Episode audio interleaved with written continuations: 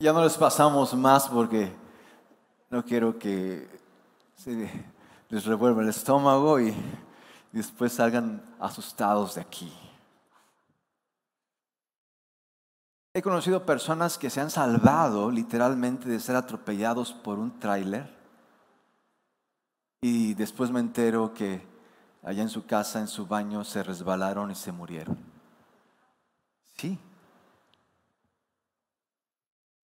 Una mujer había tenido un accidente muy, muy grave y en la cama del hospital le pidió a Dios una oportunidad más. Señor, te serviré con toda, con toda mi vida.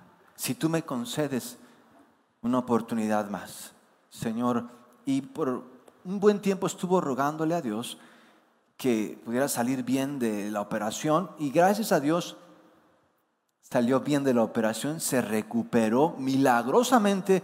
Esta mujer estaba bien, de modo que estando ya en el hospital dijo, bueno, voy a aprovechar para hacer una lipo, voy a hacerme eh, aquí en la nariz y creo que me voy a poner un poco más de presencia. Y de modo que se transformó esta mujer, salió de todas esas cirugías y justo, justo saliendo del hospital pasa un carro y la atropella. Llega al cielo y empieza a reclamarle a Dios, Dios, pero si yo te iba a servir, pero si Señor tú dijiste que me dabas, y Dios, ¿eres tú?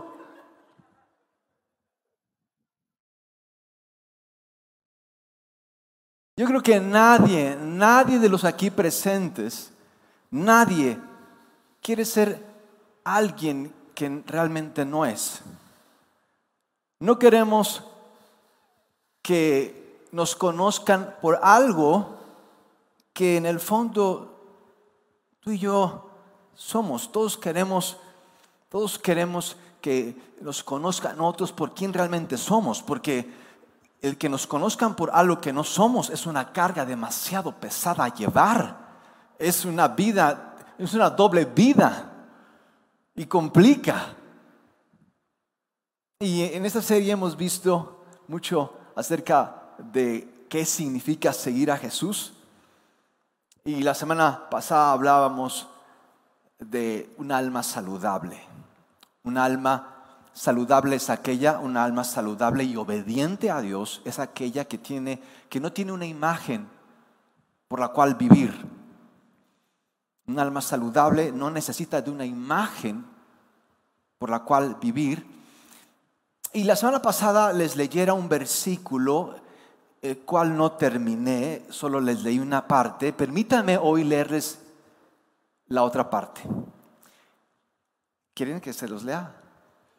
Está un poco, está un poco rudo el, el versículo, pero sintetiza mucho de lo que significa nos va a parecer rudo si no nos gusta ser francos. Si no somos así dados a ser honestos, nos va a parecer que nos están hablando feo. Pero mis amigos, ¿sabías que claridad es amabilidad? Mientras más claros tú y yo seamos, más amables es posible que también seamos. De modo que permítame leerles lo que significa seguir a Jesús.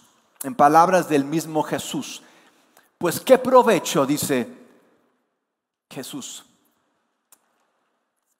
Bueno, es la que leyó hace rato Javi en Mateo. Permítame leerles lo que Jesús nos dice en Lucas capítulo 9. Lucas capítulo 9, Jesús les dice a los que le seguían, si alguno quiere seguirme, niéguese a sí mismo, tome su cruz. Ya más o menos recuerdan todo lo que vimos la semana pasada. Bien, eso es lo que les leyera la semana pasada. Ahorita voy a leerles lo que faltó de este pasaje. Tome su cruz cada día. Tome su cruz cada día. ¿Qué significa tomar mi cruz? Significa rendirme a Dios. No significa hacer sacrificios y eh, con alguna culpa. Significa rendirme a Dios. Eso significa tomar mi cruz cada día, porque cada día habrá cosas que resista y eh, requiero rendirme y entonces sígame. ¿Por qué, pregunta, por qué creen que se nos haga difícil negarnos a nosotros mismos? ¿A cuántos no se les hace difícil negarse a sí mismos? ¿A cuántos no se les hace difícil? ¿Por qué se nos hará difícil negarnos? Rendirnos a Dios. ¿Por qué se nos hará difícil negarnos a nosotros mismos? Y eso que nos está Dios evitando de muchísimos problemas. Te estoy ayudando, compadre, con eso de que niégate a ti para seguirme a mí. Muchas complicaciones vas a evitarte si no te sigues a ti, me sigues a mí, porque va a estar medio estresante que tú quieras seguir a ambos. ¿A quién sigo? A los dos. Y estoy así. Por eso es que ahora, entiendo por qué estoy así. A veces, ¿por qué nos, es difícil negarnos a nosotros mismos? Mande. El ego, ok. Pero un poco más atrás del por qué nos es difícil negarnos. ¿Saben por qué nos es difícil negarnos? Por la negación.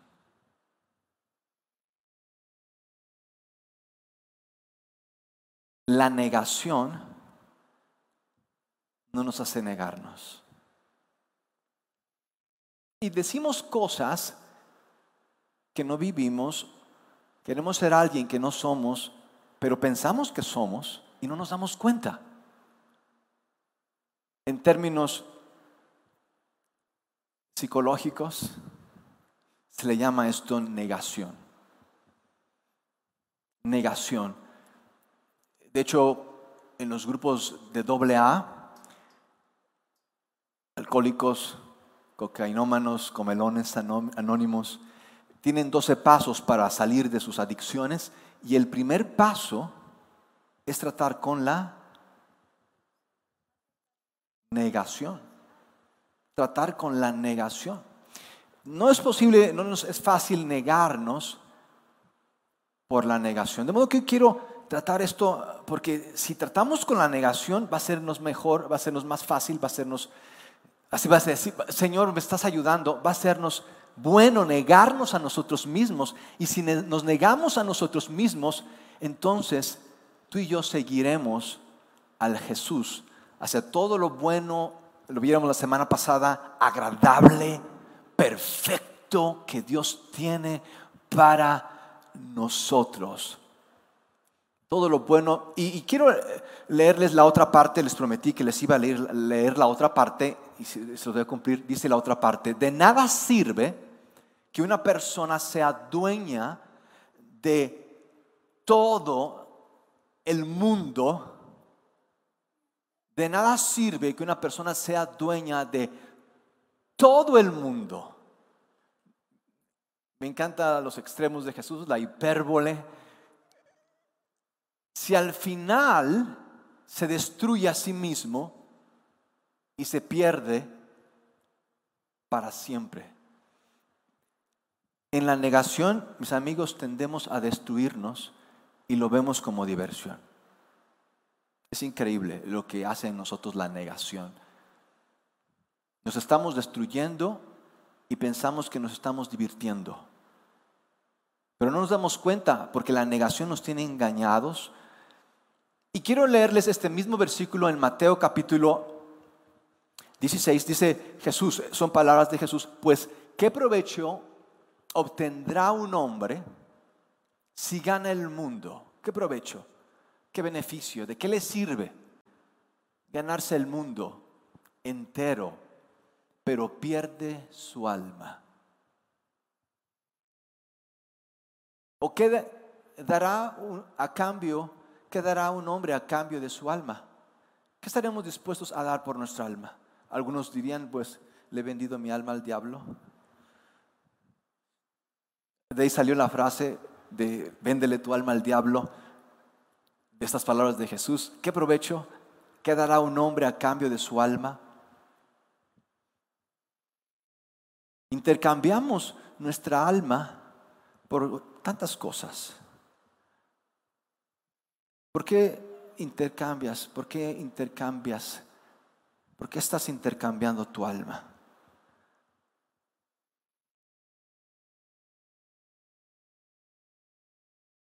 Intercambiamos y vamos por la vida haciendo trueques. Va a haber una feria de trueques allá en Telpalcingo, ¿verdad? Creo, eh, por allá de la Semana Santa. Nos encantan los intercambios. Y Pablo en Gálatas les dice a los Gálatas, qué inútiles son. Así les dice, ¿por qué intercambian las ventajas de la gracia por las obligaciones de la ley? ¿Qué les está pasando? ¿Quién les engañó para intercambiar los beneficios del perdón por las complicaciones del orgullo? ¿Por qué? ¿Por qué hacer eso? ¿Por qué intercambiar los beneficios, las bendiciones de su perdón por las complicaciones de nuestro orgullo? ¿Por qué hacemos eso? ¿Por qué habríamos de intercambiar el mundo entero? Y suena, suena tentador, es que es el mundo entero. Pero es tu alma también, eso no importa. ¿Para qué quiero mi, ¿De qué me sirve mi alma si no tengo dinero? Algunos ya han llegado a pensar así. ¿De qué me sirve mi alma?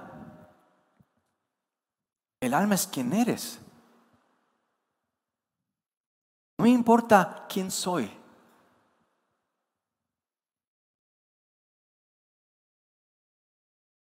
Y hoy quiero compartirles acerca de tratar con esto de los intercambios que estamos haciendo yo quiero que sean buenos inversionistas, que las cosas que estemos intercambiando eh, nos estén ayudando en nuestras vidas y que este, porque dice, dice Jesús, si quieres ganar vas a tener que perder. Porque si quieres ganar y no quieres perder, aún lo que tienes lo vas a perder. Todo aquel que quiera ganar el mundo, va a perder su alma. Es mejor ganar el alma y chance hasta el mundo lo ganes, pero como que hay un orden. Primero es ganar tu alma. Primero es saber quién soy, para qué estoy, cuál es el propósito de Dios para mi vida. Porque mis amigos, vamos por la vida corriendo, estresados, cansados, apurados en el camino que Dios no pensó para nosotros. Y después nos preguntamos por qué, por qué hay un precipicio al final, por qué, me, por, qué me, por qué me tocó a mí toparme con la pared, por qué terminé así.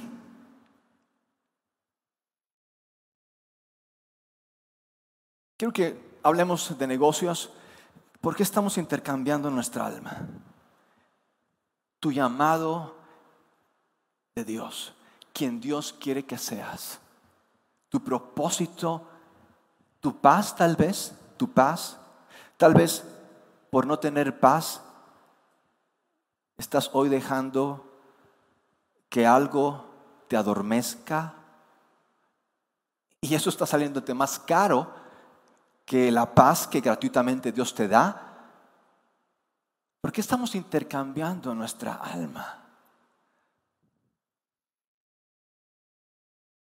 ¿Por qué no nos podemos negar por la negación? Yo creo que intercambiamos esto porque no nos damos cuenta de las repercusiones y de las implicaciones de este intercambio, sino ya hasta el final, que creyendo tenerlo todo, nos encontramos sin saber quiénes somos. Y eso resulta bastante demoledor para nuestra. Y es por eso que tú te encuentras artistas, empresarios, deportistas.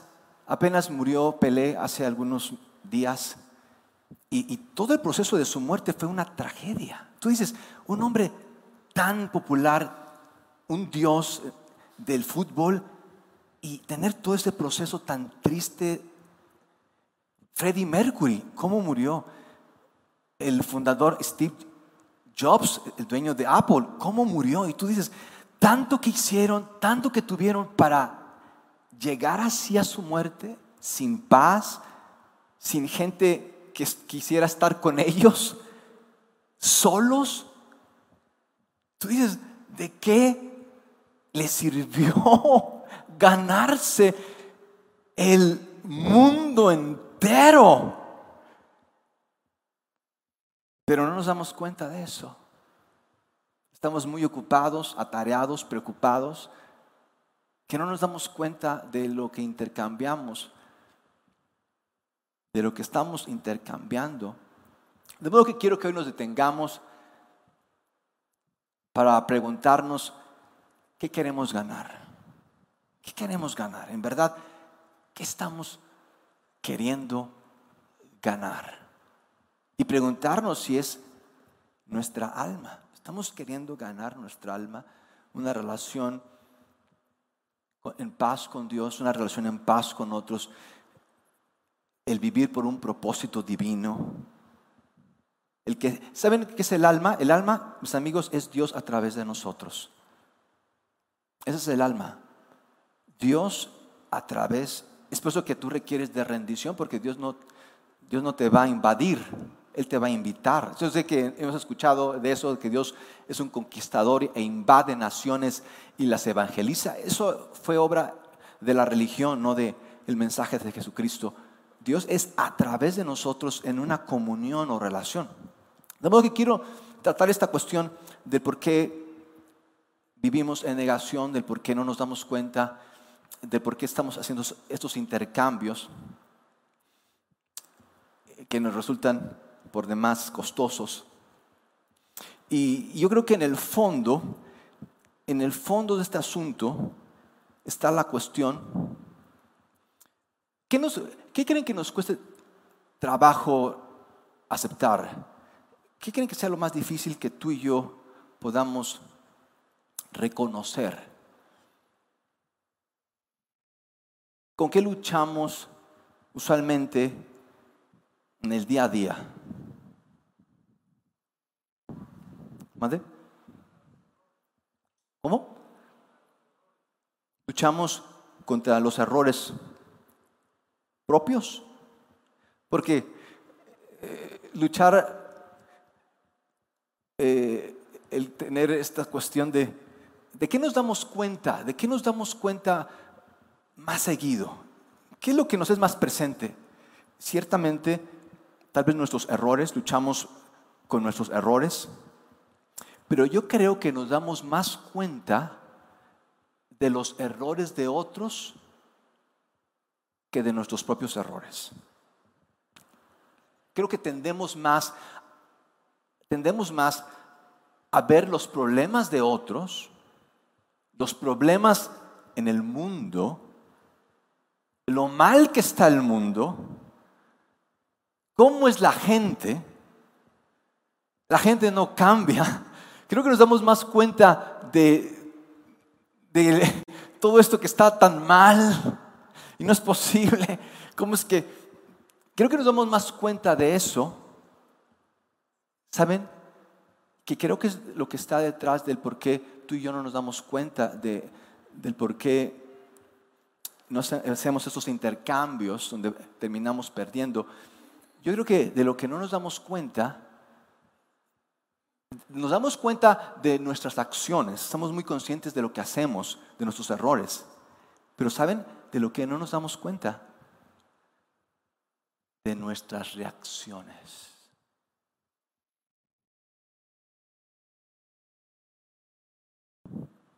Y, mis amigos, tú y yo nos conocemos más y mejor, no por nuestras acciones Tú y yo nos conocemos más y mejor por nuestras reacciones. Tú puedes pensar eh, de alguien, tú crees que conoces a alguien por sus valores, por sus creencias. Tú dices, wow, conozco, conozco a esa persona por sus valores, por sus creencias, y vamos así por la vida. Pensamos que esa persona es así por sus creencias, por sus valores, pero tú y yo no sabemos quién es alguien por sus creencias o por sus valores.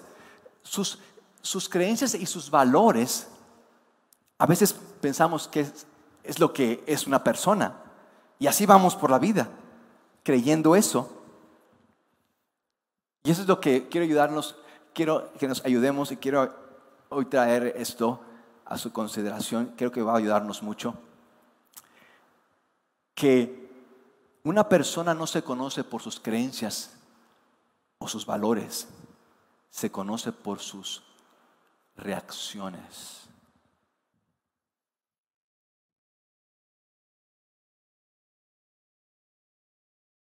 Pero estamos acostumbrados a creer que son nuestras acciones las que dicen quiénes somos.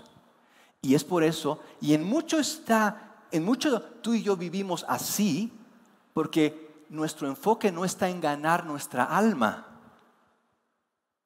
Nuestro enfoque está en ganar el mundo. Tú y yo no nos damos cuenta, no prestamos atención, no vemos por nuestras reacciones, vemos por nuestras acciones. Y lamentablemente cuando vivimos más por nuestras acciones, cuando creemos que nos conocemos por nuestras acciones, son nuestras reacciones quienes... ¿Y qué son las reacciones? Miren, las reacciones es cuando tú quieres, es cuando tú destruyes tu casa con una bazuca, porque nada más no le das a la mosca, terminas destruyendo tu casa y ahí entre las ruinas sale la mosquita. ¿Saben qué son las reacciones? Las reacciones es descomponer 10 cosas. Es descomponer 10 cosas por una cosa que no funciona. Las reacciones es descomponer 10 cosas por una cosa que no funciona. Y, y lamentablemente la gente que escucha a los cristianos, y eso es algo que tú vas a escuchar en estos medios, eh, y también porque ya, ya no se sabe si es cristianismo o es coaching, lo que te enseñan en la iglesia, donde tú eres un campeón y tú vas a conquistar el mundo. Y, traemos esa mentalidad de colonialismo en donde tú tienes que llegar y tomar lo que es tuyo. Y así te dicen en la iglesia, ve y donde pongas tu pie, ahí es tuyo y conquista y gana y alcanza y nos han mentalizado con este tipo que más que ser un mensaje del Evangelio o lo que Jesús nos enseñó a seguirle, más bien es, es parte del orgullo en el que tú y yo vivimos. Y yo quiero hoy romper esa inercia de que tú seas un campeón y de que tú ganes y alcances cuando tú y yo no nos conocemos. Porque todo eso lo vamos a echar a perder por una ¿Saben qué son las reacciones? Reacciones es afectar la vida de tus hijos por cómo te llevas con tu cónyuge. Pero no nos damos cuenta de cómo estamos afectando la vida de nuestros hijos por las situaciones que tenemos con nuestro cónyuge. No nos damos cuenta de muchas cosas. Y saben, yo por muchos años viví frustrado. Muchos años viví frustrado. Mi vida era una frustración. Y en, esa frustración yo caía en adicciones. Y, en esa frustración yo eh, hacía cosas que después me reprochaba y vivía en un círculo vicioso de culpa donde ahora sí Señor y te prometo Señor para caer más hondo y ahora tener que prometer el doble porque ya caíste más bajo y tener que prometer el triple porque ya caíste más bajo y era un círculo desgastante, un círculo vicioso, pernicioso yo ya estaba harto conmigo mismo. Y ¿saben qué me frustraba más? Lo que más me frustraba es que hacía todo mi rito. Me levantaba temprano, oraba, oraba por mucho tiempo, rogaba hacia guerra espiritual y diablo y, Satanás y oraba y clamaba a Dios y leía la escritura y me memorizaba la escritura y la leía y la leía y ayunaba y oraba y ayunaba. Y todo eso que hacía, cuando reaccionaba lo perdía y me frustraba. Y yo no sabía por qué era así casi casi salir levitando de, mi lugar, de mi aposento alto, salir casi levitando y reaccionaba. Y todo eso que hacía, todo ese, todo ese rito cristiano, todo eso que hacía, se perdía por cómo reaccionaba. Yo estaba harto porque decía, tanto, tanto que estudié y me memoricé tantos pasajes y oré tanta, tanto tiempo, tanto para olvidarse en eso que hice, en esa reacción que tuve, todo eso que se me olvide, porque así era literal, se me olvidaba todo lo que había leído, se me olvidaba todo lo que había dicho, se me olvidaba todo lo que había orado, todo eso se me, se me olvidaba en un momento por mis reacciones que tenía. Y yo no, yo no, yo no entendía en un momento, yo no entendía en ese momento, porque es que todo eso que había leído y todo eso que había estudiado y todo eso que había tenido con Dios, yo no entendía cómo es que eso se me había olvidado tan rápido. Y, y yo me preguntaba, Señor, es que yo ya lo sabía. Yo lo tenía claro. Casi, casi caminé contigo eh, por esa nube. Eh, estaba perfecto todo. ¿Y cómo es que se me vino a olvidar tan fácil? ¿Cómo es que se me vino, cómo es que se me cayó tan fácil? ¿Cómo es que... Y poco a poco me empecé a dar cuenta que era cómo reaccionaba que hacía que me olvidara de quién era, de lo que sabía, de lo que Dios me había hablado, de todo lo que había invertido, todo a la basura literal a la basura. Y era una frustración en mí, era una culpa en mí, porque y, me reprochaba a mí mismo, y me culpaba a mí mismo, y me juzgaba a mí mismo, es que como eres, no cambias, vas a seguir siempre así. Y pensaba que yo era el autor y causa de todos mis problemas, pero era más bien cómo reaccionaba no, me conocía porque no sabía cómo reaccionaba. Estaba más pendiente de mis acciones que de mis... Mis amigos, si, si tú afectas a tus hijos por cómo estás con tu cónyuge, estás reaccionando. Y la venganza, mis amigos, la venganza es una reacción. Mis amigos, el pecar, si tú no entiendes por qué, y, cuando hablamos de pecar es de simplemente saciarte un apetito, tú simplemente te dejas llevar por ese apetito. Pecar es saciar tu apetito, es tu orgullo el que quiere satisfacerse. Si a ti te es fácil pecar, quiero decirte que el pecar es una reacción. El explotar,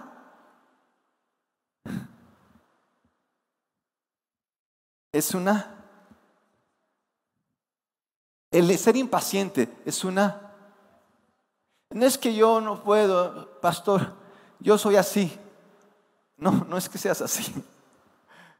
Es que yo soy así, soy flojo, no, no me levanto temprano. Mis amigos,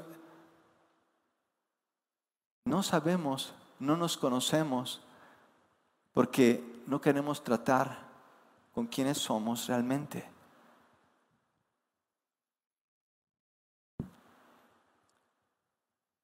Y lamentablemente, por querer ganar,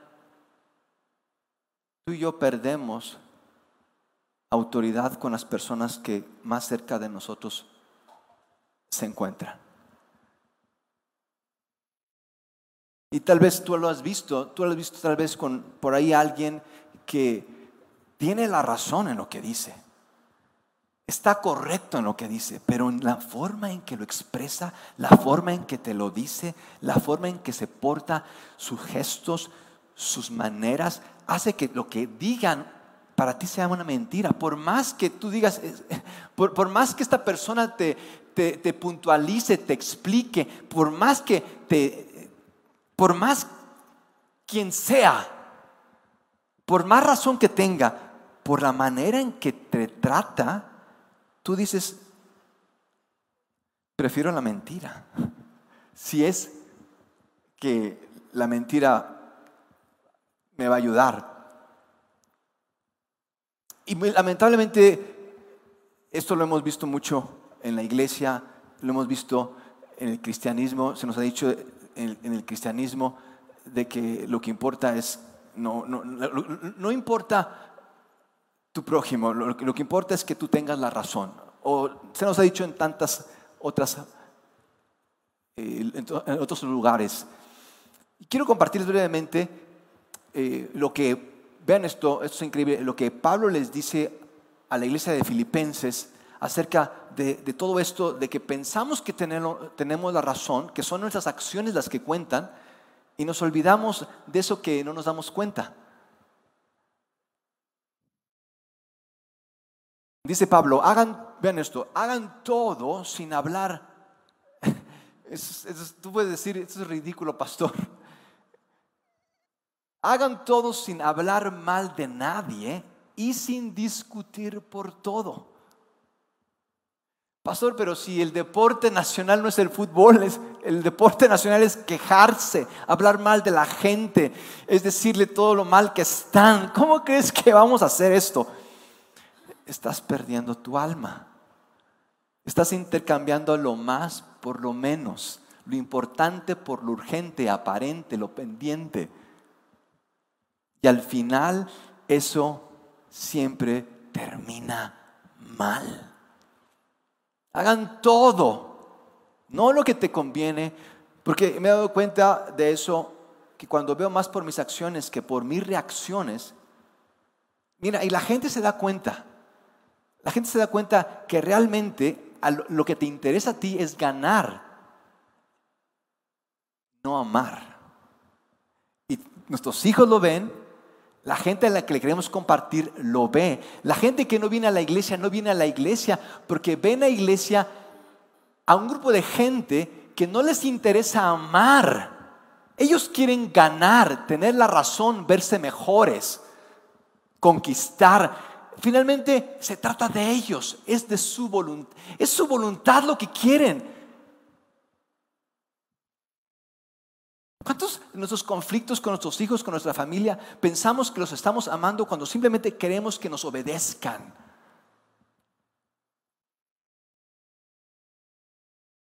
Dice Pablo, sean así, sin quejarse, sin discutir. Dice Pablo, que no les interese ganar, que a ustedes les interese amar. No importa el costo, no importa cuánto duela. Dice Pablo, para que nadie pueda criticarlos. Nadie pueda criticarlos. Yo cada vez más estoy de acuerdo con Nietzsche, con Freud y con Marx. Me van a calificar de herejes los cristianos porque para ellos son el diablo, Marx. Pero cada vez estoy más de acuerdo con ellos, porque ¿saben qué? Hemos hecho del cristianismo una imagen para nosotros conseguir lo que queremos. Y eso fue lo que siempre criticaron ellos.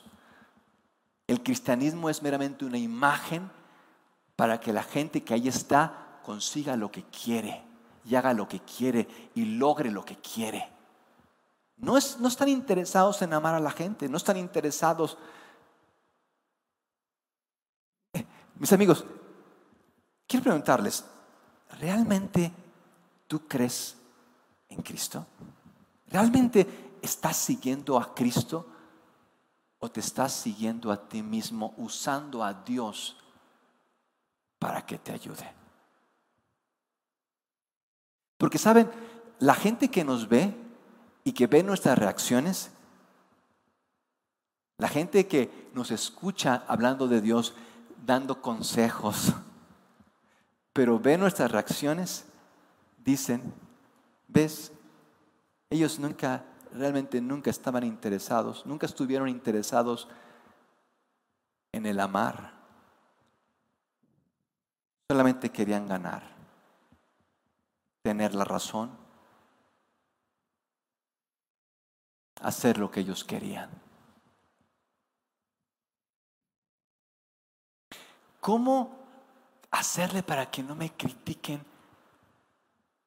¿Cómo llevar una vida sin quejarme, sin discutir por todo? A todo le hay un... me quiero pelear. Oye, no hay razón. Y yo creo que mucho no, sabemos qué es lo importante y qué no, no es lo importante. Lo importante, mis amigos, no es ganar, es amar. Pero no sabemos qué onda. No sabemos si lo importante es Ganar o es amar, no es ganar. Lo importante no es ganar, es amar. Pero como no sabemos lo que es más importante, que es amar, nos vamos por ganar. Y es por eso que pensamos que ganamos cuando, cuando rebasamos a alguien, cuando cortamos el paso a alguien, cuando le, le hicimos saber a alguien su error. Pensamos que estamos ganando, lo estamos alejando. Pero pensamos que estamos ganando.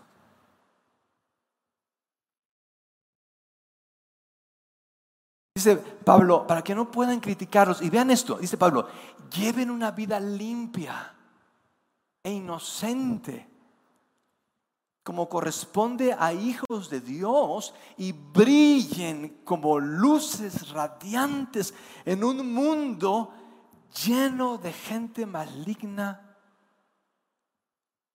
y corrupta. Brillen, dice Pablo,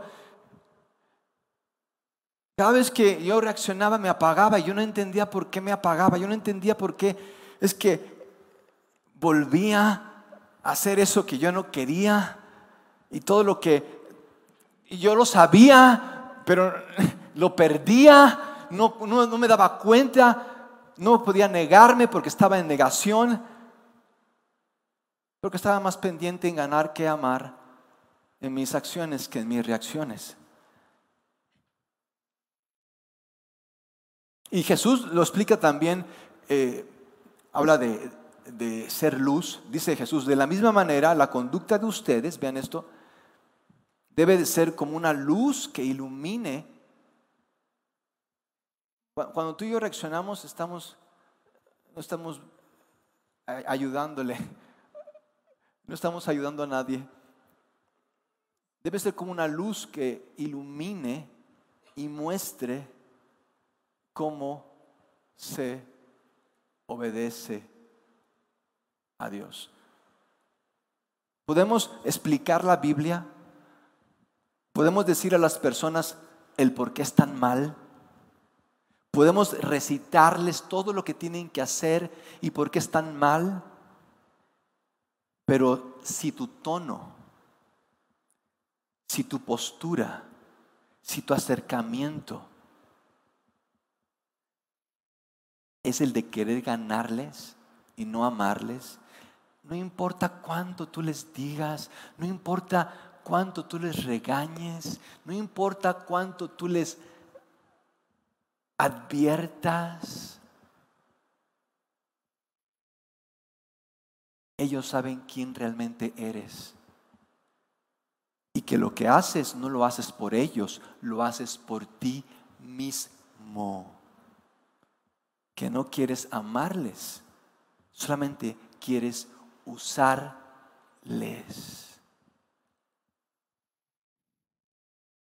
Todo esto, mis amigos, me hizo estar tan pendiente de realmente conocerme y de ver mis reacciones. Me hizo morder el polvo pero ¿cuánto le ayudó eso a, que ya no fuera mi orgullo quien me dirigiera? Porque creemos que estamos siguiendo a Jesús, pero nos estamos siguiendo a nosotros mismos y ni cuenta nos damos.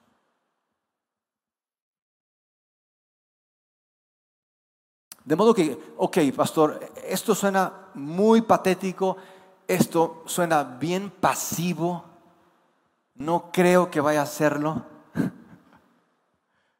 mis amigos, esto es bien aburrido, pastor. Mis amigos, el aburrido soy yo, no, no esto que Jesús nos enseña y necesito tratar con mí, porque como estoy aburrido, quiero entonces usar a otros para que me desaburran. Y eso no va a funcionar. Quiero que enseñarles, quiero compartirles cómo entendió Pablo esto de ganar. Y les va a encantar, porque sí hay un ganar aquí. No es así como que, que todos abusen de ti y pierdes siempre y déjate, eh, no importa, te van a decir que eres menso y manso también. No, hay, un, hay una cuestión aquí interesante. Cuando estamos creyendo que estamos para ganar, cuando estamos más bien para amar, quiero leerles brevemente para concluir cómo Pablo entiende este hombre de Dios que llevó el Evangelio a todo el imperio romano, este hombre... Eh, eh, yo, admiro a Pablo, cuando llega al cielo quiero buscar a Pablo, porque lo que hizo Pablo no tiene nombre. Hacer que unos bárbaros, incivilizados, trogloditas, cavernarios, hombres del primer siglo se volvieran personas civilizadas, que amaran a sus esposas y a sus hijos, cuando en aquel tiempo no existía la familia, los hijos y las mujeres no tenían ningún derecho, no merecían ningún derecho, eran mera mercancía. Llegar al cristianismo y le diera dignidad a la mujer y le diera dignidad a los hijos y cambiara ese mundo bárbaro, incivilizado, decadente como el romano y transformarlo en una civilización humana, se hermanaran. Eso es algo que, eso es sobrenatural. Y Pablo fue el precursor de esto. Pablo fue quien llevó el cristianismo a todos los rincones del imperio y el cristianismo se se arregó por todo el mundo. Y, quiero leerles esto que dice Pablo. En 1 Corintios dice Pablo, aunque, dice Pablo, aunque no soy esclavo de nadie, eh, tengo cosas de que enorgullecerme. Soy una persona preparada, capaz, hablo siete idiomas, tengo tres carreras, tres doctorados, eh, soy el deportista del año. Tengo de qué enorgullecerme, aunque no soy esclavo de nadie, dice Pablo, me he hecho esclavo de todos, a fin, vean esto, me he hecho esclavo de todos, a fin de ganar para Cristo el mayor número posible. Vean cómo se ganan a las personas. No recordándoles lo inútiles que son, Vean, haciéndonos esclavos de ellos. Ay, que, Señor, sirviéndolos, Pablo, ¿vamos a ganarlos? Sí. ¿No esperando de ellos una recompensa? Sí. A fin de ganar para Cristo el mayor número posible de personas. A los que, gracias por el recordatorio, Pablo, no es ganar, es amar, no es ganar, es amar. Dice Pablo, a los que son de la ley, a los que son judíos, me echo como un judío para llevar a los judíos a Cristo. Cuando estaba con los que siguen la ley judía, yo también viví bajo esa ley. No es que viva bajo la ley de Moisés, a pesar de que no estoy sujeto a la ley, me sujetaba a ella para poder llevar a Cristo a los que están bajo la ley. No hay, creo que no vamos a encontrar una mejor descripción de lo que es amar que lo que aquí Pablo nos está diciendo. Entre los que no tienen ley, me volví como los que están sin ley, aunque no estoy libre de la ley, quiero aclarar, estoy comprometido con la ley de Cristo, a fin de, de qué? De ganar. Pablo, ¿estás perdiendo para ganar? Sí, porque es la única forma en la que tú ganas. A fin de ganar a los que están sin ley. Me he hecho, dice Pablo, no es ganar, gracias por recordarme Pablo, no es ganar, es amar, no es ganar, es amar, ok. Dice Pablo, me he hecho todo a todos. Entre los que no tienen la ley, me volví como los que están sin ley. Muy bien. Entre los débiles me comporto como débil. Para ganar a los débiles me comporto como todos, ante todos, para que de todos pueda yo salvar algunos. De modo que nuestra estrategia, no solamente como iglesia, sino como seguidores de Jesús, es, no es ganar, es amar. No es ganar, es amar y es hacernos como todos para ganar de todos algunos. Esa es nuestra misión y estrategia. Es lo que Pablo nos dice. Es hacernos como todos, pero yo no, yo no tengo, yo no tengo, mira, pastor, yo prefiero mejor estar ahí separadito de esa gente. No quiero saber de esa gente. Esa gente no tiene nada que ver conmigo. No hay nada en común con esa gente. Es que, ¿qué común hay con esa gente? Esos débiles, esos sin ley. Es que quieres ganar. Y si tú no tienes algo en común, entonces no puedes ganar.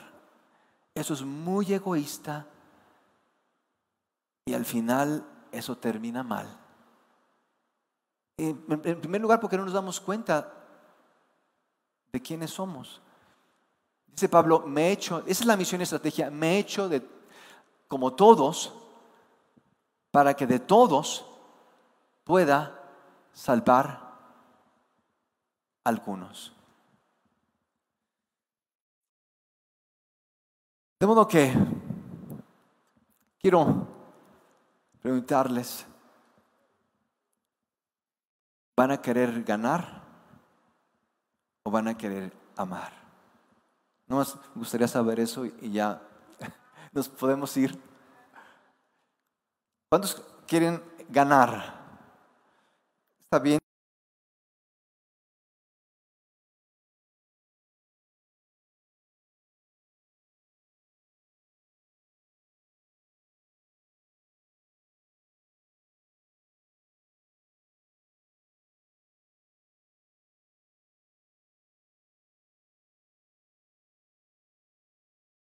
El amar significa perder.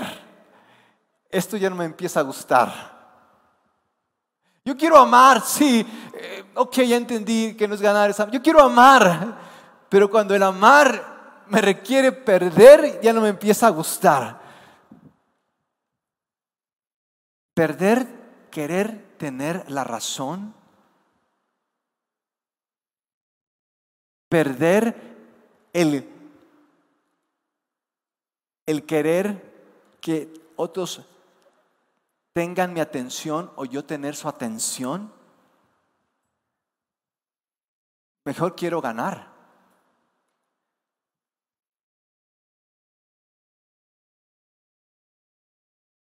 De modo que, ¿qué les parece si oramos al Señor? No sé con qué reacciones estés luchando y tal vez en muchos sea porque quieres que otros te vean por, tus acciones. Mis amigos, mientras más tú y yo queramos que nos vean por nuestras acciones, más tú y yo vamos a luchar con nuestras reacciones. Mientras más tú y yo queramos que nos vean otros por nuestras acciones, más tú y yo vamos a vivir luchando con nuestras reacciones.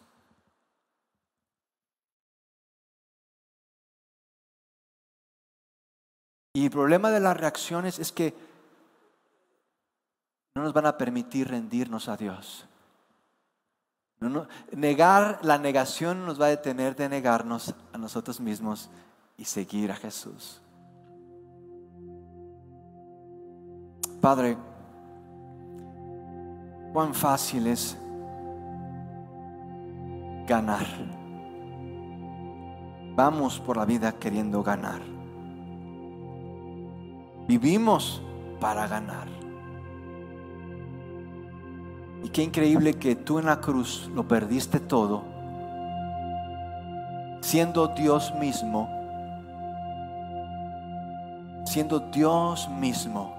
No exigiste de nosotros obediencia, fuiste a la cruz.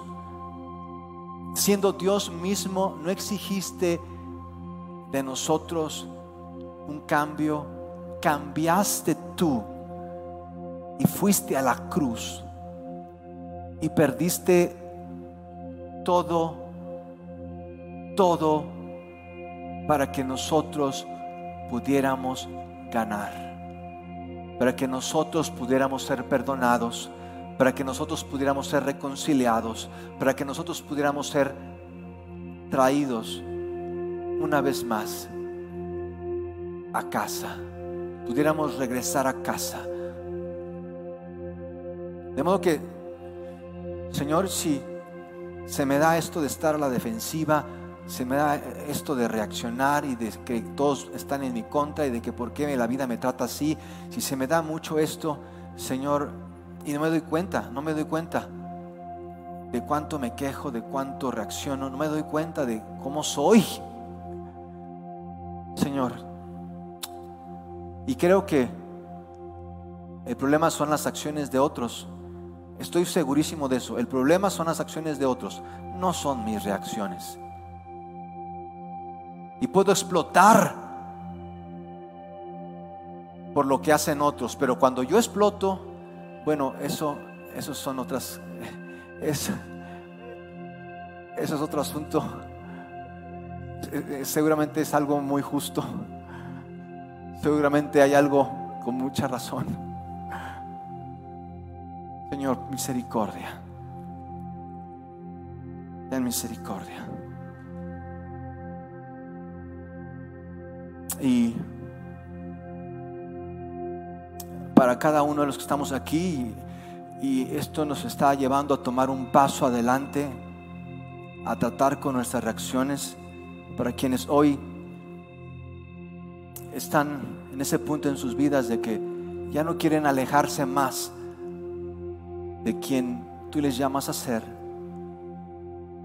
Te pido, Señor, que tú les des sabiduría para buscar el perdón, tú les des sabiduría para ser parte, tú les des sabiduría para regresar a casa, para reconocer, para trabajar con otros y en, el, en la asistencia de tu Espíritu Santo.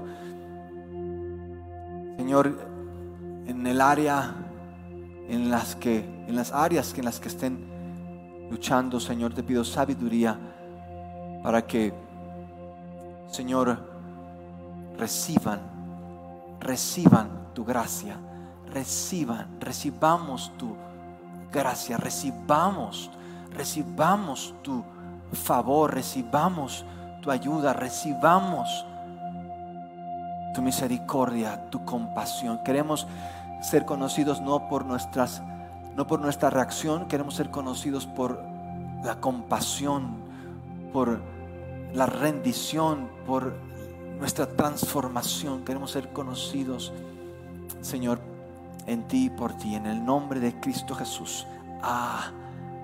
Amén. Pueden darle un aplauso a aquel que no se desquitó de todos nuestros pecados. Dios no se vengó por lo malos que somos, fue a la cruz por nuestros pecados. para salvarnos y hacernos uno con Dios. Ese es nuestro Dios. Imagínense, ¿creen que se pueda que tú crees en un Dios que es amable y tú no seas amable? Un Dios que es perdonador y tú no ser perdonador. ¿Creen que se puede eso? eso?